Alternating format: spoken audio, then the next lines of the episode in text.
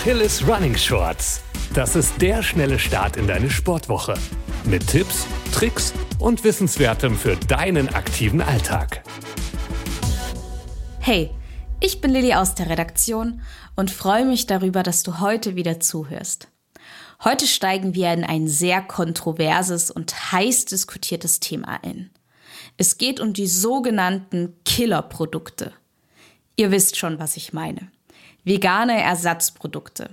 In den nächsten fünf Minuten gehe ich dem schlechten Image auf den Grund und erkläre, worauf du beim Kauf von veganen Ersatzprodukten achten solltest, um dir und deiner Gesundheit etwas Gutes zu tun. In Deutschland ändert sich einiges.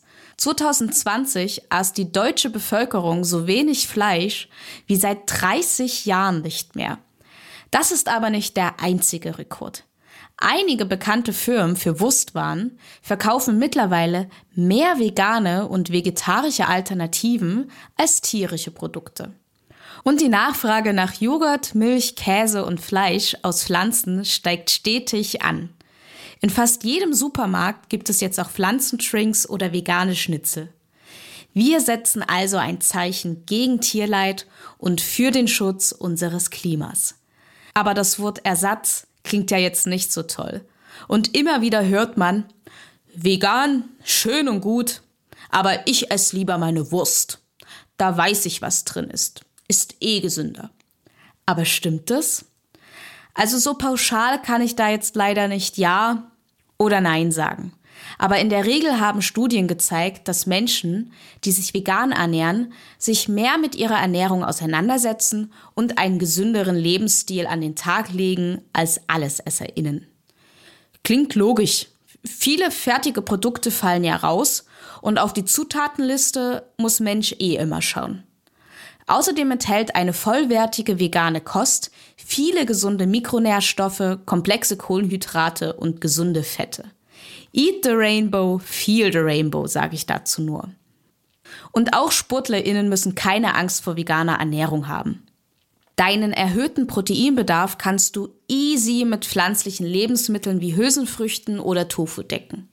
Bei Sojaprodukten scheiden sich in der Normalbevölkerung die Geister. Aber wenn man sich an die empfohlenen maximalen Mengen hält, bin ich mit 300 Gramm Tofu am Tag bei 42 Gramm Protein, was schon über 60 Prozent meines Bedarfs abdeckt. Und da habe ich noch nichts anderes gegessen. Wir sehen, Proteins safen geht auch easy vegan. Aber es muss ja nicht immer Tempeh, Tofu oder ein Lupinienpatty sein. Du kannst auch gern auf vegane Nuggets, Schnitzel, Wurst oder andere Fleischalternativen zurückgreifen. Wie bei allen anderen stark verarbeiteten Lebensmitteln gibt es aber beim Kauf einiges zu beachten. Damit du den Überblick im Produktedschungel behältst und gesunde Kaufentscheidungen treffen kannst, bekommst du jetzt eine Checkliste für deinen nächsten pflanzlichen Einkauf. Starten wir gleich mit dem besten Indikator, die Zutatenliste. Nicht immer ist eine lange Zutatenliste schlimmer als ein Produkt mit nur wenigen Zutaten.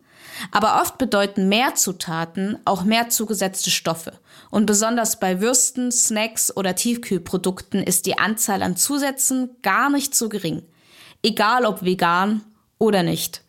In meinem Einkaufskorb landen überwiegend nur Produkte mit Inhaltsstoffen, die ich lesen und verstehen kann. Von Geschmacksverstärkern oder Konservierungsstoffen wie E-Nummern versuche ich mich fernzuhalten. Aber das sind nicht die einzigen Gefahrenquellen. Damit sind wir auch schon beim nächsten Punkt, der Zuckergehalt. Wir Menschen in Deutschland essen viel zu viel Zucker. Und Zucker zu reduzieren ist manchmal gar nicht so einfach, denn er versteckt sich überall. Bei veganen Produkten sind Joghurts und Pflanzendrinks oft versteckte Zuckerfallen. Da lohnt sich ein Blick aufs Etikett.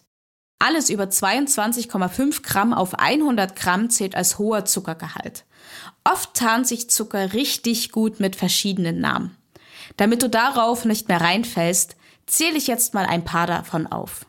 Glucose, Saccharose, Dextrose, Fructose oder auch Fructosesirup und zum Schluss der Karamellsirup. Ergänzend zum Zuckergehalt von verarbeiteten Produkten ist der Salz- und Fettgehalt entscheidend. Wähle auch da lieber Produkte mit weniger zugesetzten Fetten und Salz. Die Dosis macht das Gift. Natürlich ist Soul Food oder ein hochverarbeitetes Produkt in Maßen auch nicht super schädlich. Achte auf dich und deinen Körper und gönn dir auch mal was. Apropos Gönnung. Vegane Nuggets sind auch ziemlich lecker. Bei Fleischimitaten solltest du auf die Proteinqualität achten. Oft liest man auf veganen Ersatzprodukten reich an Protein und High Protein. Das mag wohl sein, aber der Körper kann nicht jede Proteinquelle gleich gut verarbeiten, um daraus dann körpereigene Stoffe herzustellen.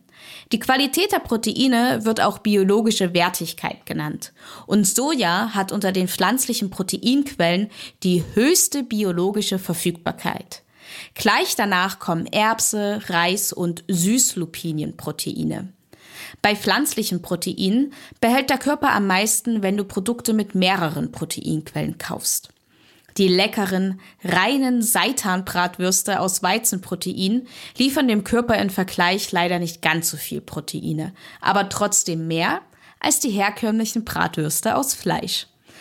Ganz nebenbei werden vegan Alternativen wie Joghurts, Pflanzendrinks oder Snacks oft noch wertvolle und wichtige Vitamine wie Vitamin B12 oder D3 zugesetzt.